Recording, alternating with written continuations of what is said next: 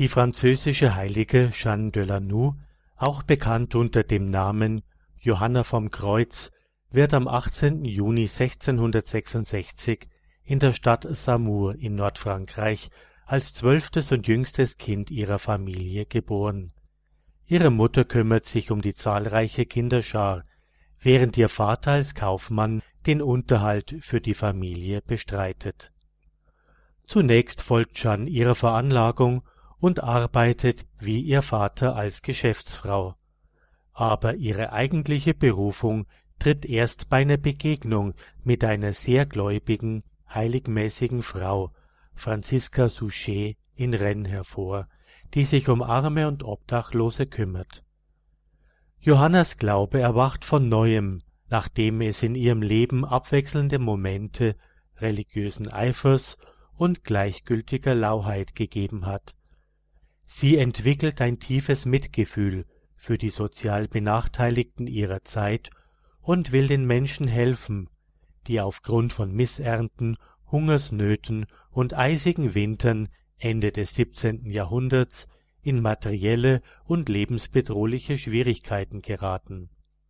Um das Jahr 1700 eröffnet Johanna in ihrer Heimatstadt trotz Widerstand von Seiten mancher Mitmenschen und auch ihres Beichtvaters ein katholisches Heim für Waisenkinder. Sie, die zunächst als kluge Geschäftsfrau bekannt war, wird plötzlich zu einer großen Verschwenderin der Liebe. Der Heilige Geist hat das Feuer ihrer Knauserei gelöscht und lässt sie begreifen, dass ihr Glaube nach dem Feuer der Liebe verlangt. Sie kann nun die Größe der Armut erfassen. Um ihre Waisenkinder richtig betreuen und erziehen zu können, schart sie viele Helferinnen um sich. Mit der Zeit bildet sich eine Gruppe gleichgesinnter Frauen. Daraus entwickelt sich eine religiöse Gemeinschaft. Am 26. Juli 1704, dem Gedenktag der heiligen Mutter Anna, werden die ersten Schwestern der Kongregation der heiligen Anna von der Vorsehung eingekleidet. Fünf Jahre danach wird die neu entstandene Kongregation vom Bischof von Angers anerkannt und Jeanne, die sich nun Johanna vom Kreuz nennt, als Oberin eingesetzt. Zwei Jahrzehnte später zählt das Waisenheim 24 Schwestern, die sich der Betreuung von rund 300 Waisenkindern und hilfsbedürftigen alten Menschen widmen nach und nach richtet Johanna weitere drei Häuser für die Ärmsten ihrer Stadt ein, die sie Häuser der Vorsehung nennt. Sie nimmt dort Waisenkinder, sich selbst überlassene junge Mädchen, in Not geratene Frauen, alte, hilfsbedürftige, von Hunger und Kälte heimgesuchte Menschen auf.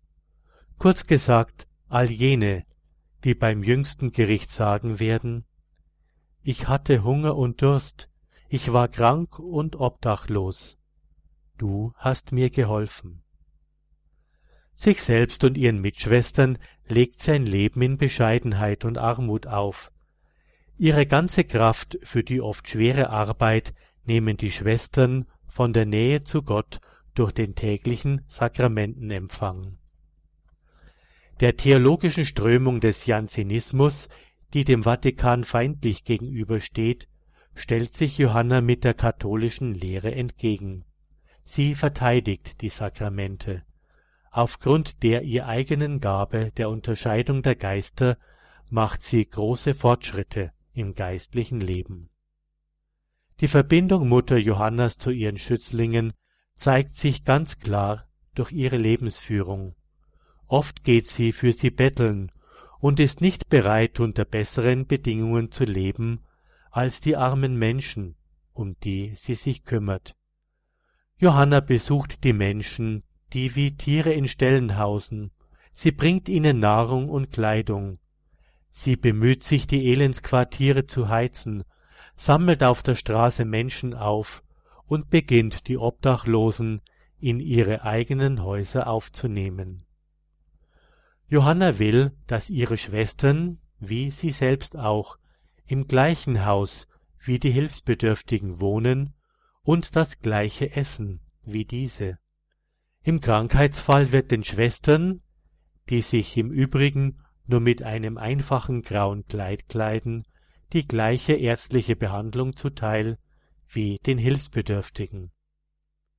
Die Bürger der Stadt, ja selbst Priester, kritisieren die, in Anführungszeichen, übertriebene Strenge von Mutter Johanna gegenüber sich selbst und ihren Mitschwestern, und sie kritisieren ferne die, wieder in Anführungszeichen, zügellose Nächstenliebe gegenüber allen Schützlingen. Johanna vom Kreuz macht zwischen den einzelnen Armen und Hilfsbedürftigen keinen Unterschied, ganz gleich, ob sie die Fürsorge verdienen oder nicht. Sie hilft allen. Ihr Ziel ist es, allem, vor allem Kindern und Jugendlichen, einen Beruf zu lehren, damit sie ihren Lebensunterhalt bestreiten können. Ihre ständige Hingabe für die Mitmenschen ist nicht zu trennen von der Hingabe an Gott. Das eucharistische Geheimnis steht im Mittelpunkt ihres Lebens. Sie gelangt spirituell zu einer tiefen Erkenntnis der drei göttlichen Personen. Kurz vor ihrem Tod erlebt die Heilige mehrere Ekstasen und Visionen, die wohl auf ihr inniges Gebet zurückzuführen sind. Sie stirbt im Alter von siebzig Jahren am 17. August 1736, hochverdient durch zahllose Liebeswerke, die sie persönlich und durch die Schwestern ihrer Kongregation an den armen Mitmenschen ihrer Zeit gewirkt hat. Ihr soziales Wirken, ihre große Opferbereitschaft und ihr tiefes Vertrauen in die Sakramente waren der Grund für Papst Johannes Paul II., sie im Jahre 1982 heilig zu sprechen Heute zählt die Kongregation der heiligen Anna von der Vorsehung über 400 Schwestern in Frankreich und noch weitere in Indonesien, auf Mali, Madagaskar und Sumatra. Die heilige Johanna vom Kreuz ist eine der Patroninnen der Caritas.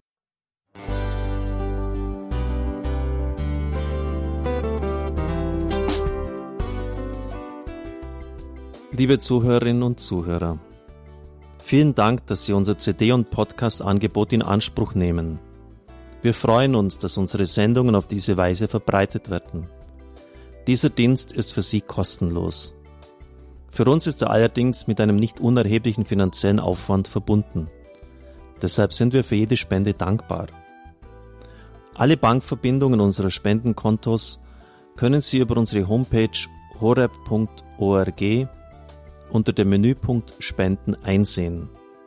Dort besteht auch die Möglichkeit, online zu spenden. Natürlich nach den neuesten Sicherheitsstandards.